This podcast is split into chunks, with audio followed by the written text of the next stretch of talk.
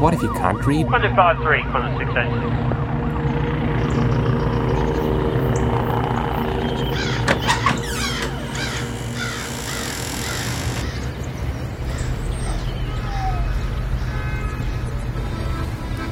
I would camel in the morning.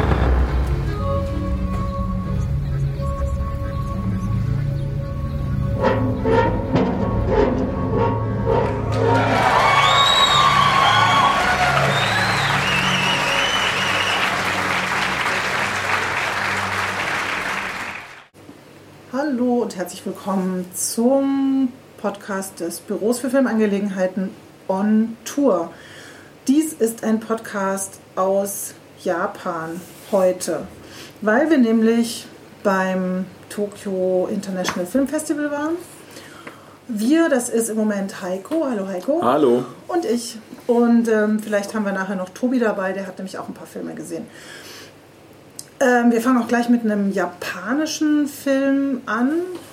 Und zwar, Der, genau. der noch keinen äh, englischen Titel hat. Katsuku wa Tsurayo. Das heißt übersetzt, wie uns ein Herr vom Verleih erzählt hat, der uns nach dem Kino abgefangen hat vor der Tür.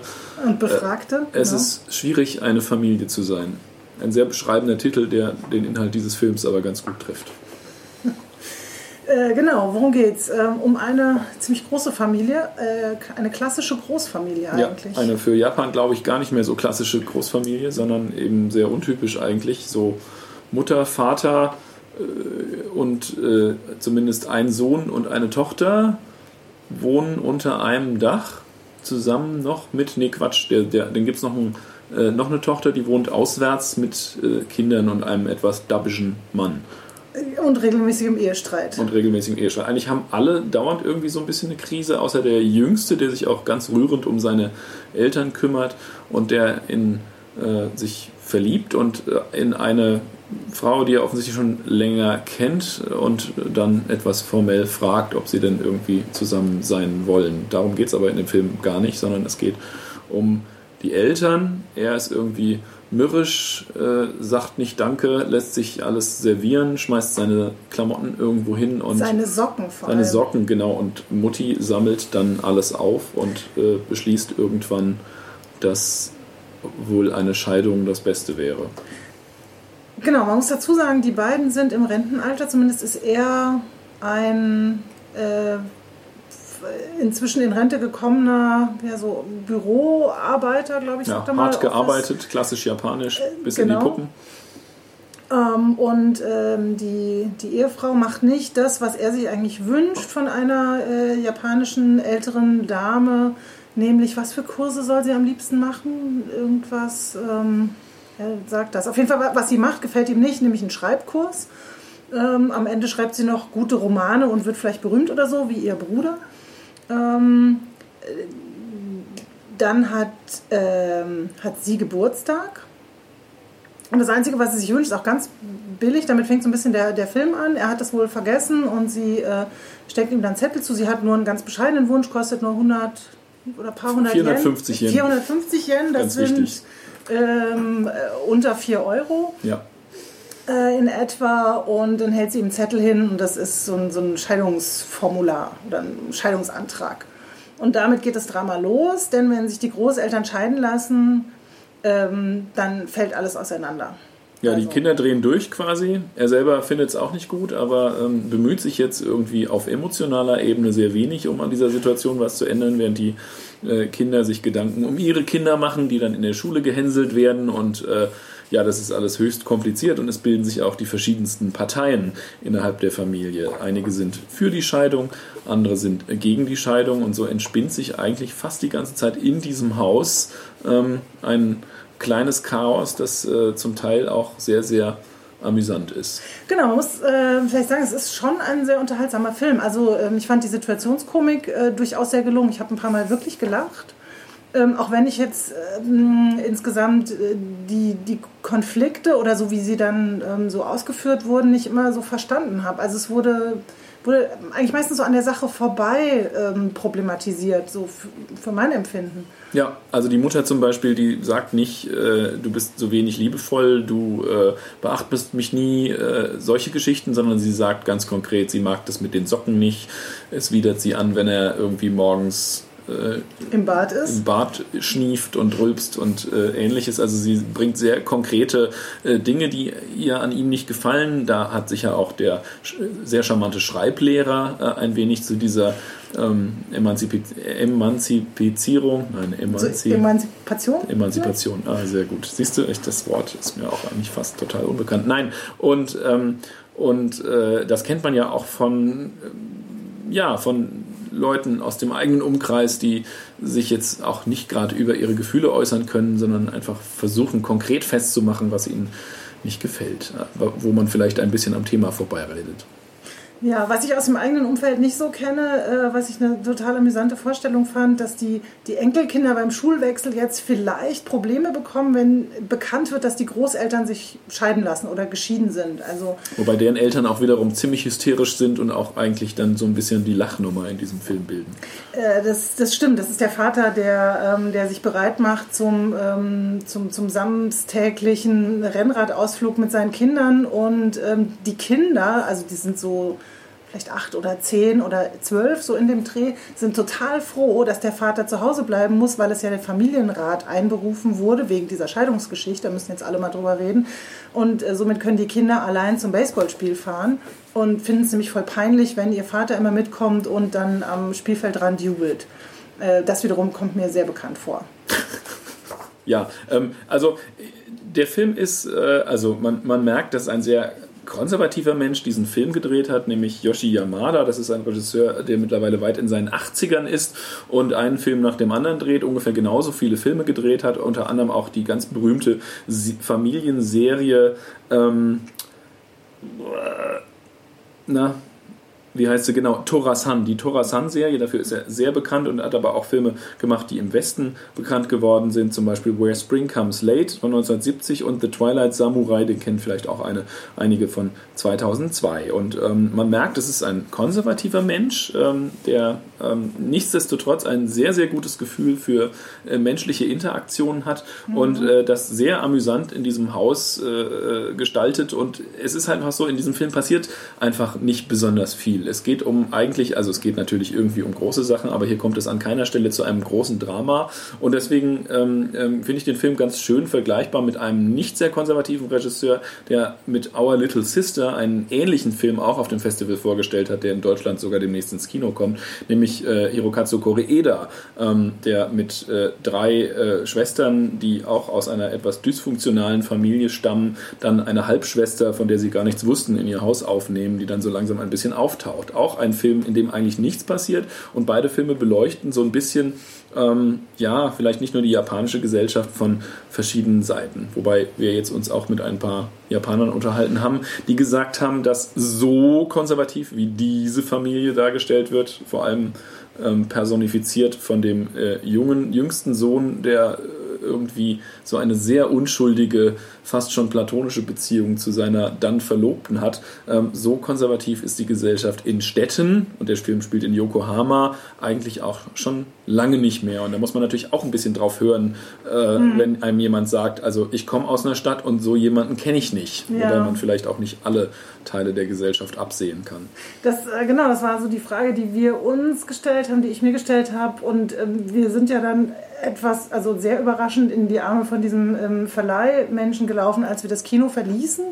Und ähm, wir hatten noch keine Chance, dem zu entgehen, weil nach dem Film nochmal ein, ein Kurzdokumentarfilm angeschlossen war, den wir nicht mehr gucken konnten und deswegen das Kino verlassen haben, also so als Einzige da raus sind und auf weitem Flur äh, dem da begegnet. Und er so, ah, hm, hallo, ich habe da eine Frage, wie fandet ihr denn den Film? Und dann haben wir das ein bisschen so umrissen, wie wir das gerade eben auch gemacht haben. Und ähm, meine Kritik war eben auch, dass ich diese, dieses Lob auf die Großfamilie, dass nur so Familie und Zusammenleben funktionieren kann, ich das nicht so sehe, dass ich den Film eben sehr lustig fand, weil ich schon einen sehr gelungenen Humor dort äh, gesehen habe und die Inszenierung mochte, aber oder die Interaktion, wie du gesagt hast, zwischen den einzelnen Familienmitgliedern, aber eben so die, äh, die, die, die, Botschaft äh, des Films jetzt so nicht, äh, nicht unterstützen können. Ich, ich glaube jetzt nicht, dass es ein Spoiler ist, wenn man sagt, dass tatsächlich die Scheidung am Ende nicht stattfindet.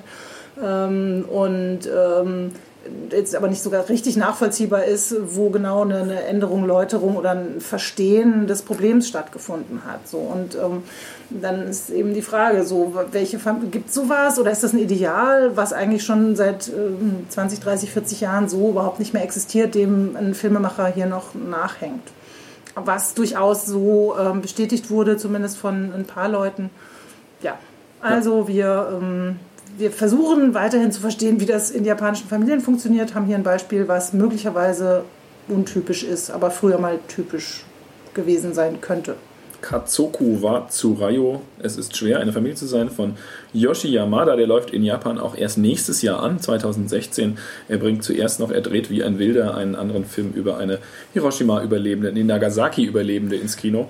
Und ähm, die genau. Musik ist wie auch bei den letzten Filmen vom großen Joe Hisaishi, der für die ganzen Ghibli-Filme Prinzessin Mononoke, Chihiro, aber auch die frühen Kitanos die Musik gemacht hat und so eine Art äh, japanischer Ennio Morricone ist, wobei man sagen muss, dass diese drei Themen, die er für diesen Film verwendet, fast schon äh, untergehen. Man kriegt es eigentlich gar nicht so mit, dass da so viel Musik ist. Und die ist zum Teil ein bisschen düdelig. Ja, aber doch ähm, ganz schön tatsächlich.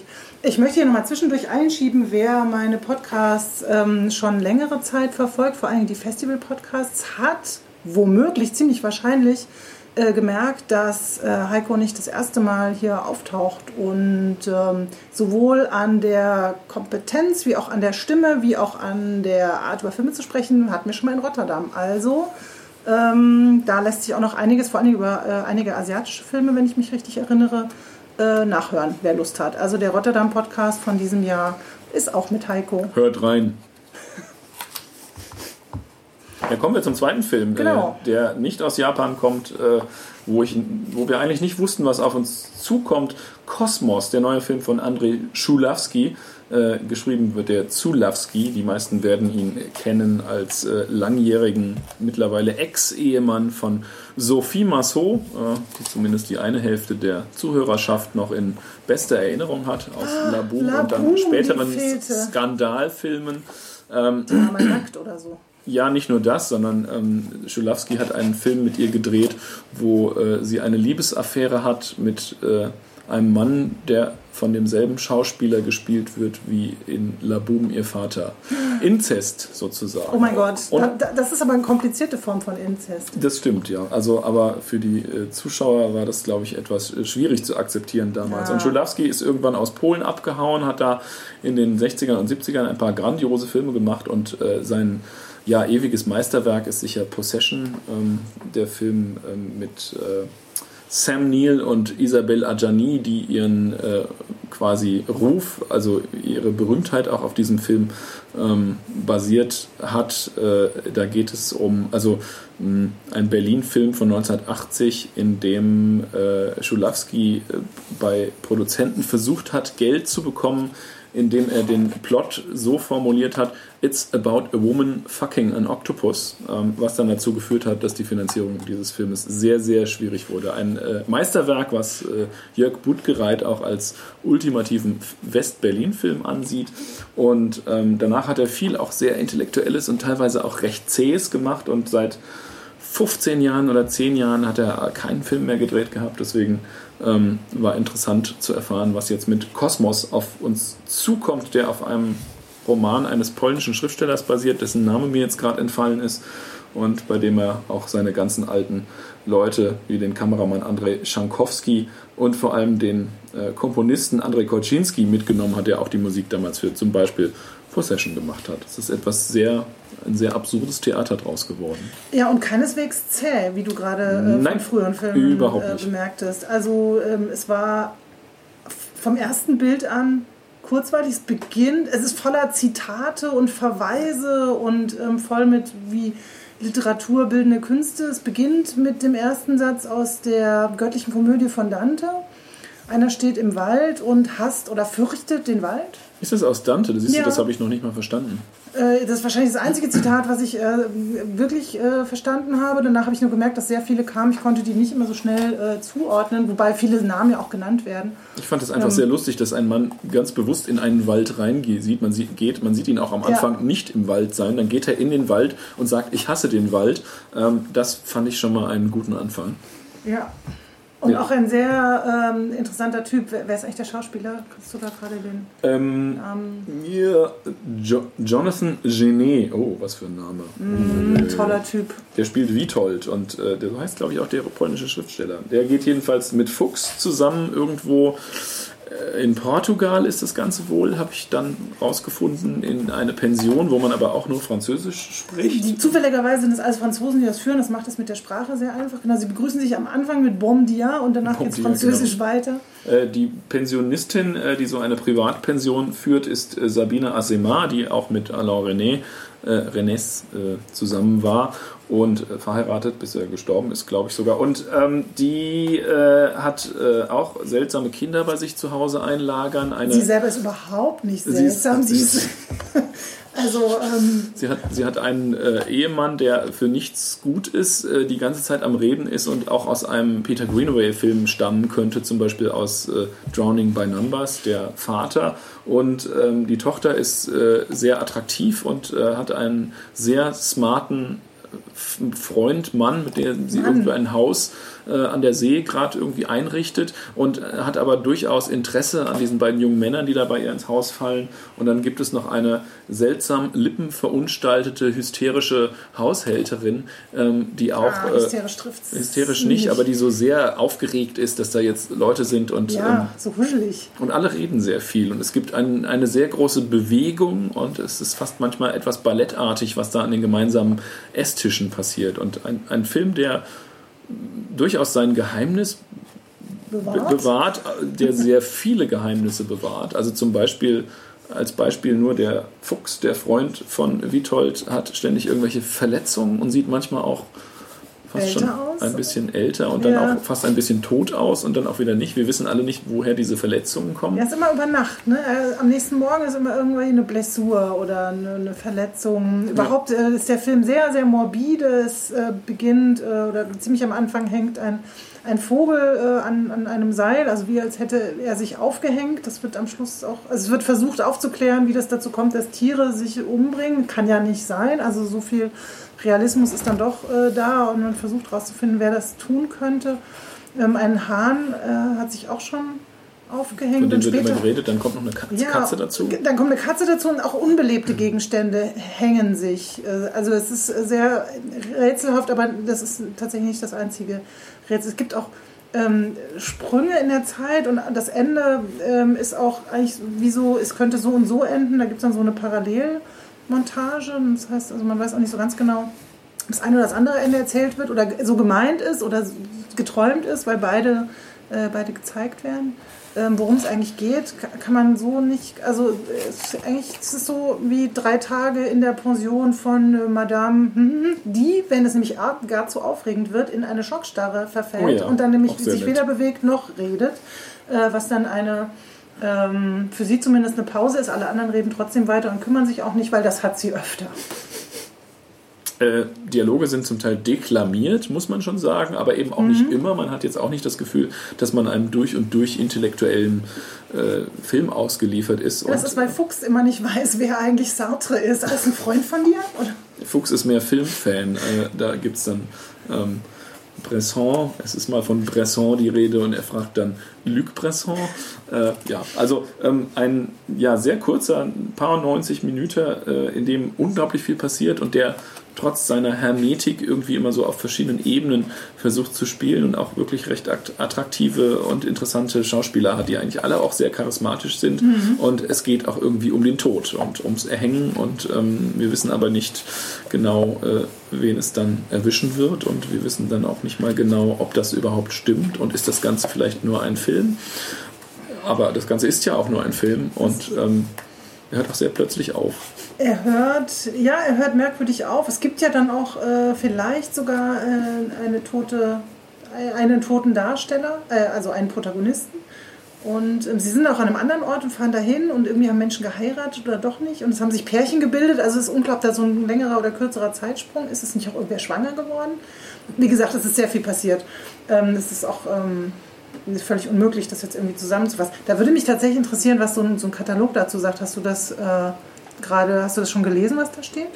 Ja, Im der Katalog ist nicht sehr wohlfeil formuliert, würde ich Ah, sagen. das ist bedauerlich. Manchmal ist das ja äh, ganz unterhaltsam, wie ähm, dann die, die Kuratoren oder diejenigen, die das ausgewählt haben, so einen Film beschreiben.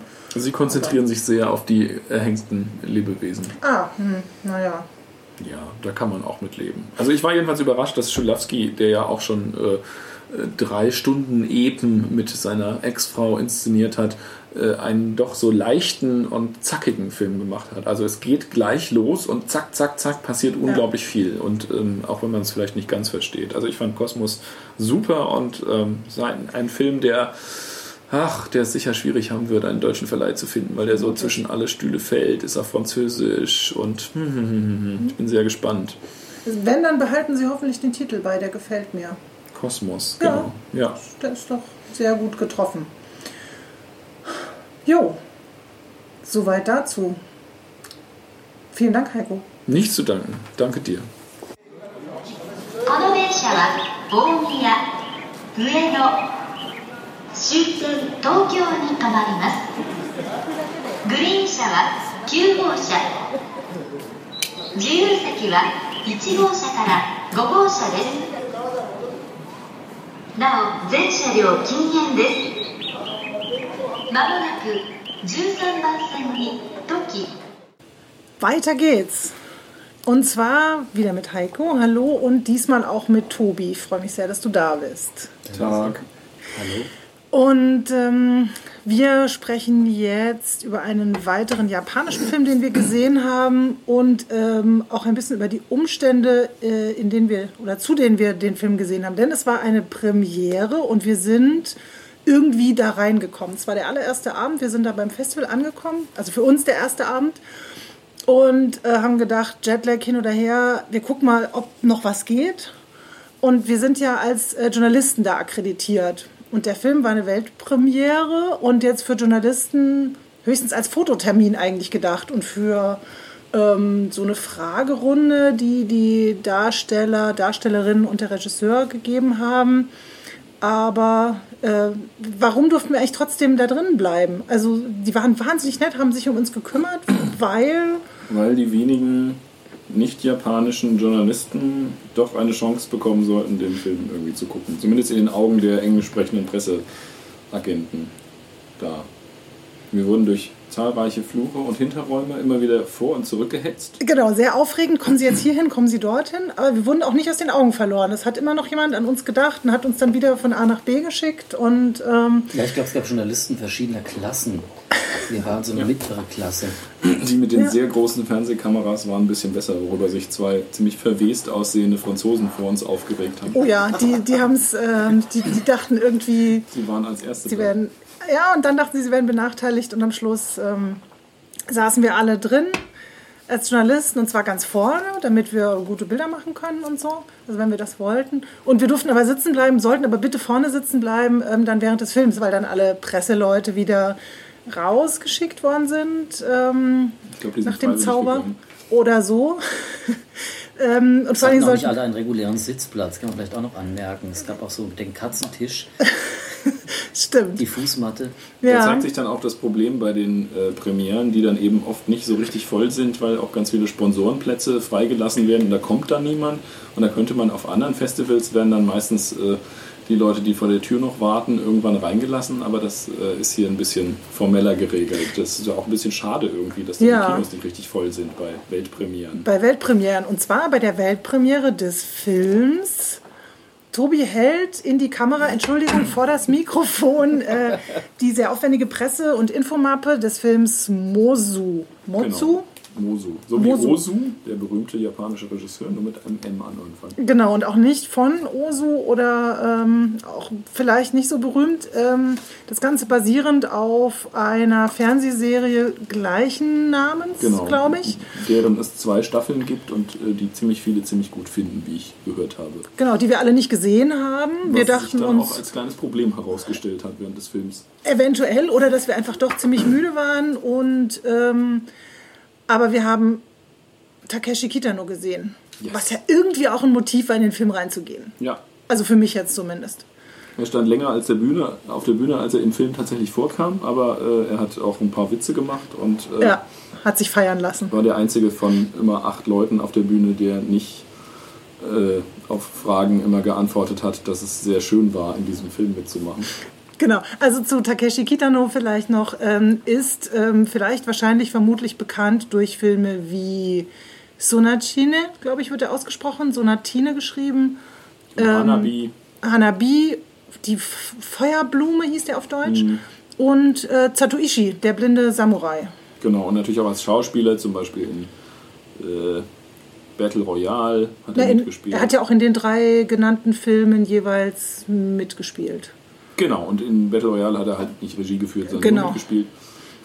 Quasi japanische Legende, der in den 90ern einen Motorradunfall hatte und seitdem eine Halbseitenlähmung im Gesicht. Ab und zu zuckt es so ein bisschen und mittlerweile ist er doch schon ziemlich alt und er sieht Mhm. immer krasser aus eigentlich. Also im Film auch. Ja, ne, Ziemliches Monstrum. Man kann vielleicht so ein bisschen der japanische Gerard Depardieu mittlerweile. uh, gewagter Vergleich. Er war auch der Einzige, der sich etwas Ironie erlaubt hat Ja. bei der Interviewrunde. Genau, die Interviewrunde war ja doch ein bisschen speziell. Also ähm, das ging so vonstatten, dass also eine ähm, aus dem Off eine Stimme eine Ankündigung machte. Ähm, dann jemand auf die Bühne kam, es hektisches Gewusel unten gab, weil diverse Leute da noch irgendwie Dinge taten. Also es gab da eine Ankündigung und dann kam das Team auf die Bühne vor dem Film alles. Zu ohrenbetäubender Musik. Genau, das war so ein richtiger Einzug. Ähm, und äh, dann standen die da alle oben und dann haben alle Personen, die auf der Bühne standen, der Reihe nach mehrere Fragen alle beantworten sollen. Und dann kamen halt diese ganzen Antworten, die Heiko eben schon erwähnt hat, wie toll es war, den Film zu drehen und ähm, dass es so Spaß gemacht hat. Und alles wurde natürlich dann auf, äh, erst auf Japanisch gesagt und dann auf Englisch übersetzt. Es war irgendwie doch recht zäh und vor allen Dingen, ich fand es unfassbar langweilig. Bis Also- auf einzelne Falschübersetzungen, die mit dem Schauspieler, der irrtümlich verheiratet erklärt wurde. Oh ja, stimmt, genau. Ähm, der, der, da wurde gesagt, dass irgendwer mit seiner Frau da war und das war aber die Frau des Produzenten oder so. Der Schauspieler verwahrte sich dann. Ähm, Etwas zu auffällig dagegen. ja, zum Film, der dann doch irgendwann glücklicherweise losging. ja, er war, lang, es, Heiko blättert im Katalog.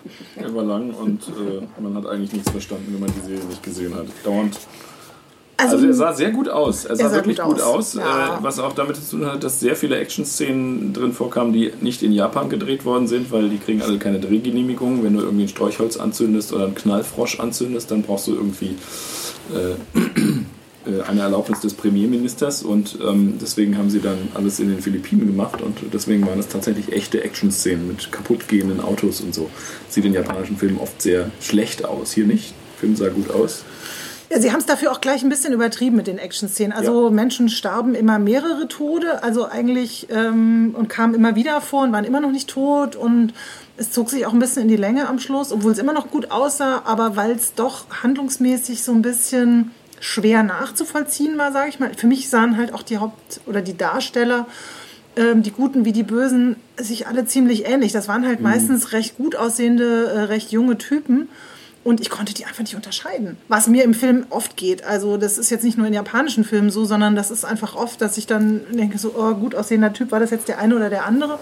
Es gab welche, die hatten so ein bisschen, die waren so fratzenmäßiger. Es ging ja auch um so eine, so eine Frage, ist es äh, irgendwie ein böser Mörder, der im Traum erscheint oder gibt es den wirklich? Was ist das für eine Figur? Dann gab es so einen Detektiv oder Detekt, einen Ex-Polizisten, der sich da irgendwie jahrelang äh, hinter eine Sache klemmt und einen, der seine Frau und seine Tochter verloren hat und irgendwie traumatisiert und dahinterher ist.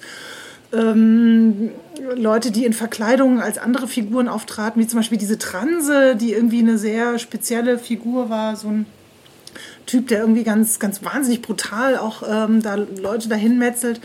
Äh, also irgendwie so in einzelnen Szenen fand ich ja schon recht gut anzuschauen, aber so als Gesamtwerk, vor allen Dingen was den dramaturgischen Bogen anging, war ich dann doch so ein bisschen lost und irgendwann war es mir dann auch, naja, es war so, es macht den Eindruck, als wäre das das Ende. Es gab wie üblich Und verschiedene Enden. Das ist ja ein kleines weiter. Problem des japanischen Films, dass immer man denkt, jetzt ist der Film aber wirklich zu Ende, da kommt irgendwie noch was. Und hier kam noch ziemlich viel. dann. Ja, Aber es musste wohl auch ziemlich viel, viele Fragen in der Serie aufgelöst werden und äh, naja, wie gesagt, da war man so ein bisschen verloren, das stimmt schon. ging uns allen so, ne? Ja, vielleicht hätte man die Vorstellungsrunde nutzen sollen und die Charaktere gleich einführen. Hallo, hallo, die Gäste aus Deutschland hätten da ein Anliegen.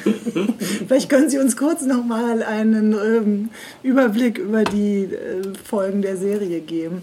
Ja, also Waren's die ich, Schauspieler aus der Serie ich habe eigentlich? Ja, keine ja, Ahnung. das waren sie. Ja, ja. Auch Takeshi Kitano Ich glaube zum schon, Beispiel? aber ich bin mir nicht sicher. Also bei, das war ja tatsächlich ähm, so, dass ich dann dachte, also entweder habe ich jetzt auch Takeshi nicht erkannt, was ja eigentlich unmöglich ist aufgrund der beschriebenen ähm, Gesichtsleben oder auch Narbe, die er da hat.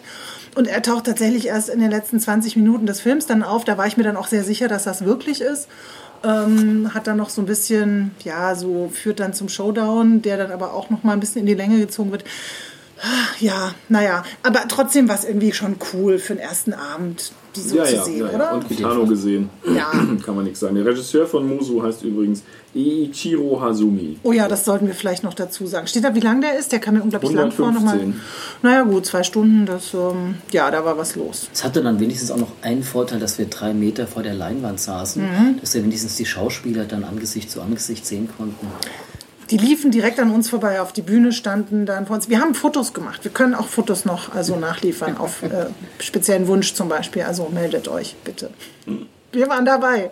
Und wir, in der ersten Reihe saßen wir erstens, weil wir ja wegen Presse da sitzen sollten und dann hieß es, äh, oder wurden wir gebeten, auch da sitzen zu bleiben, weil auf den besseren Sitzen hätten die Menschen ja very much money bezahlt. Nee, Was hat sie gesagt?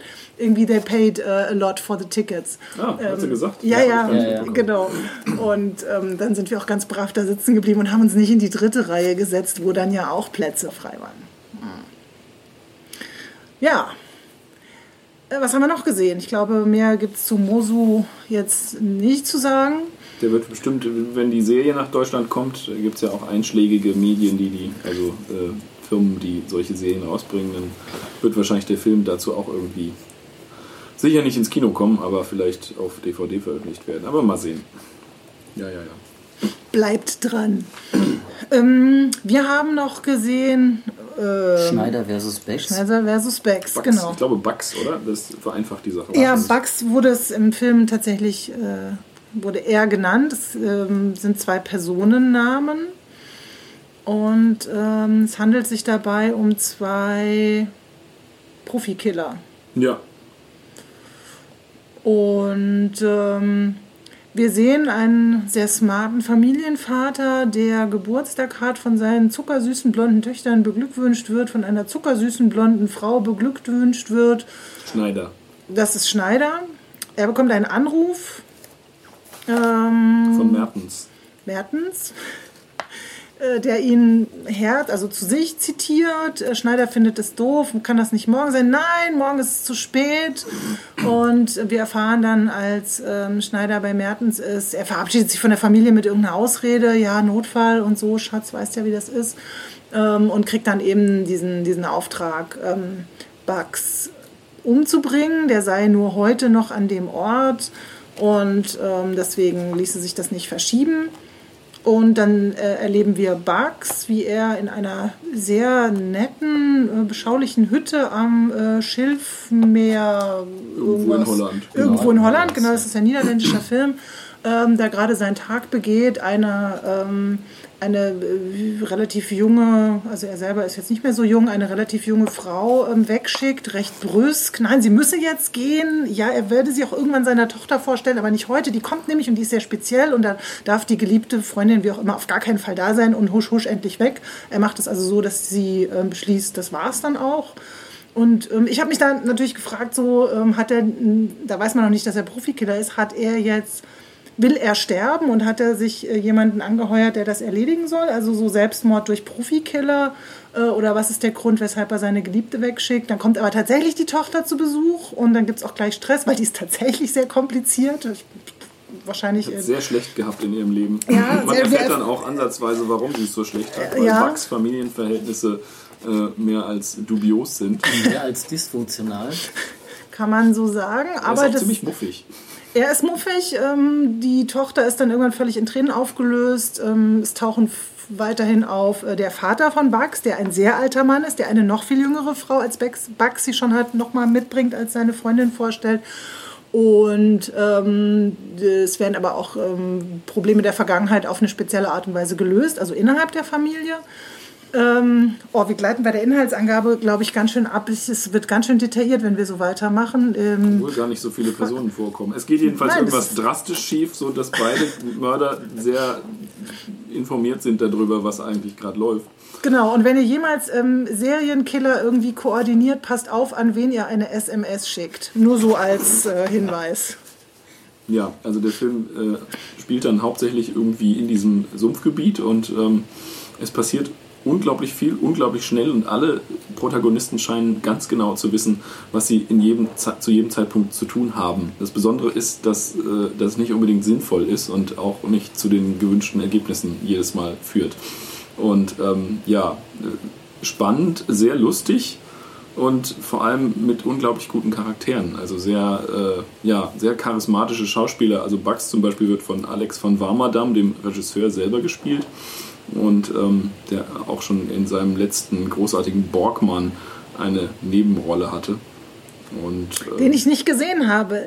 Ich kenne diesen Regisseur, weil du, Heiko, mich irgendwann in den 90ern auf ihn aufmerksam gemacht nee, hast. das war ich nicht. Doch, doch, doch. Das war ich nicht. Aha. Aber es war doch gut. Also ich meine, es ist doch gar kein Grund, das jetzt äh, Ja, aber abzustreiten. ich mochte Die Filme den gar waren nicht toll. so sehr. Doch, damals mochte- schon. nee, das war vor den den nicht. Nein, ich mochte Also den das aber früher ich nicht. jetzt Und, nicht. und, und also ich meine, der war so skurril und es war okay, aber irgendwie habe ich dann den äh, Warmadam aus den Augen verloren, bis ein Freund dann meinte, ich muss unbedingt diesen Borgmann sehen. Und äh, er hat dieses ganze Hokuspokus, skurrile Zeugs irgendwie aus seinen Filmen rausgeschmissen und macht jetzt so drastische, direkte Filme, die aber irgendwie trotzdem sehr lustig sind. Naja, skurril wäre jetzt aber nicht eine völlig verfehlte Beschreibung. Nein, aber so, ach, irgendwie sind die Filme anders. Früher haben mir die gar nicht so gefallen. Ich habe dich da bestimmt nicht drauf hingewiesen. Okay, ich, ich beharre natürlich trotzdem darauf. Äh, Sei es drum, es war, äh, ein, äh, es war ein ziemlich guter Kinoabend.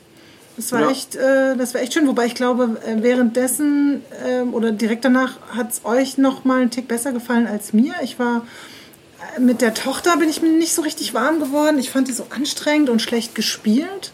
Das hat sich dann aber geändert. Also am Schluss fand ich die, fand ich die echt super. Die hat so eine, die macht so eine schöne äh, Emanzipation durch. Ja, das klingt jetzt vielleicht ein bisschen übertrieben, aber die, ähm, die wird dann von der verheulten äh, Papa hat mich lieb und löst mal mein Problem ähm, zu einer sehr proaktiv agierenden Figur.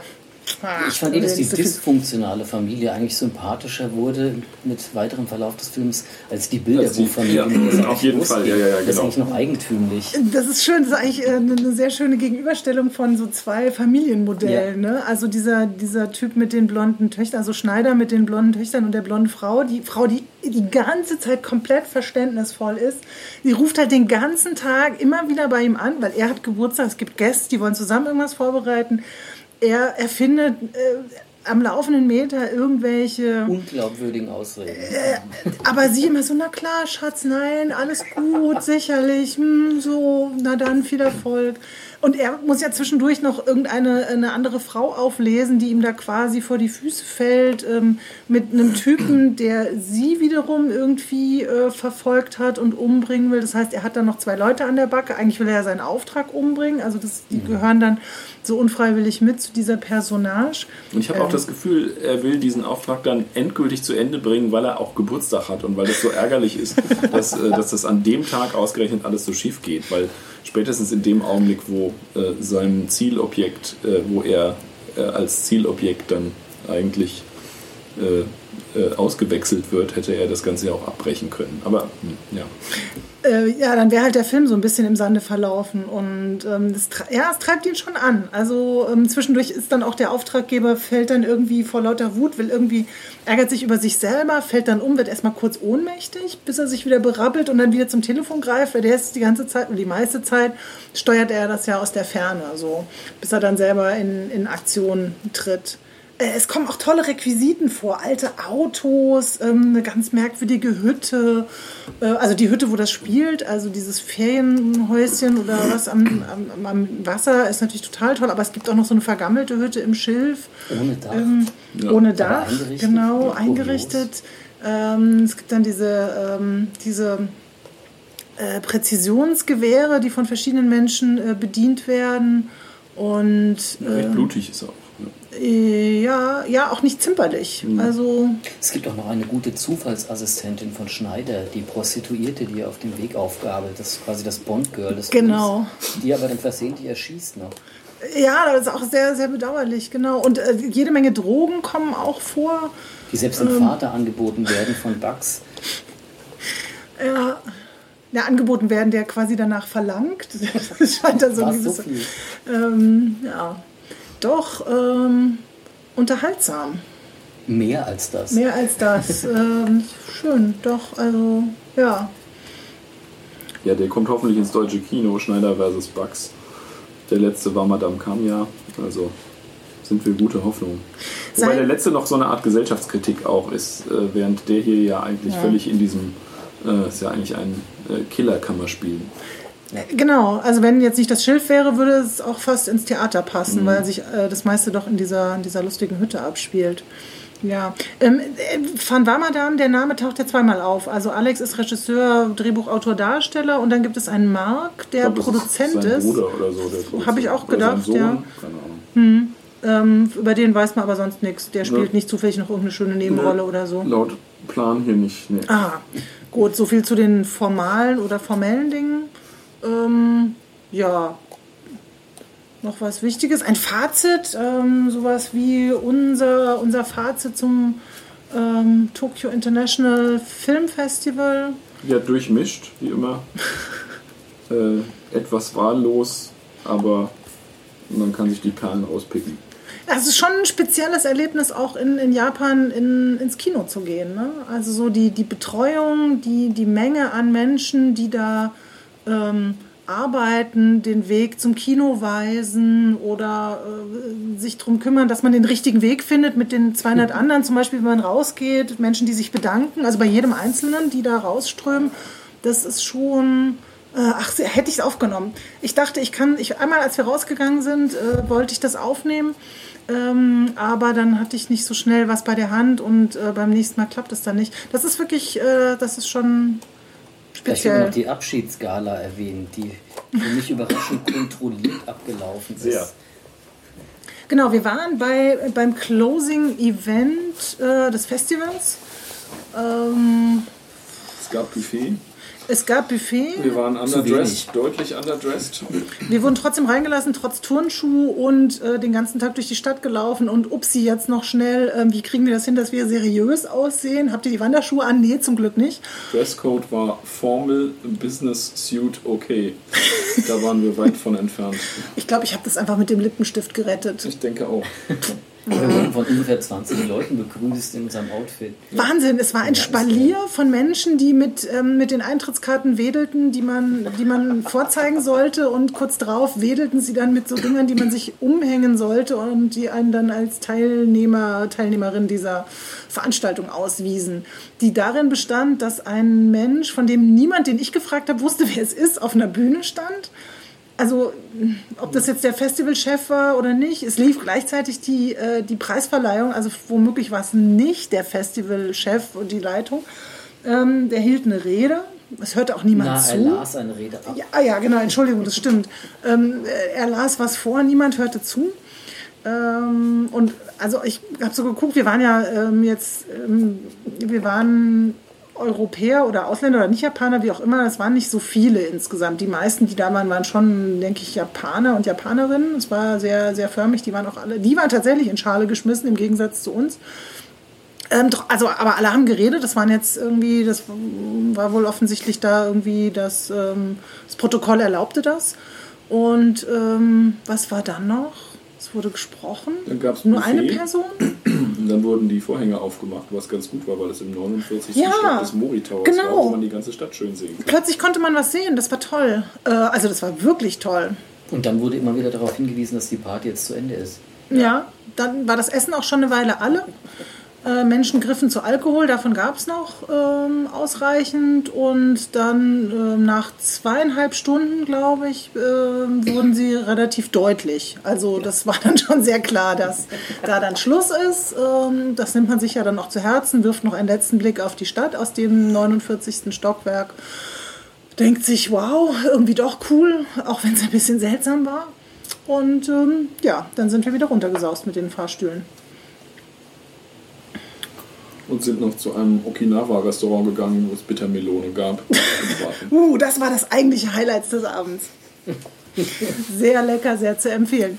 Gut, herzlichen Dank, ihr zwei. Danke Es auch. war mir ein sehr großes Vergnügen, mit euch ins Kino zu gehen und ein ähm, noch größeres Vergnügen. Nein, jetzt darf ich. Es war mir ein genauso, ein eben solches Vergnügen, mit euch über die gesehenen Filme zu reden. Ich hoffe, es war nicht das letzte Mal. Ja. Vielen Dank und bis bald. Danke auch. Tschüss. Tschüss.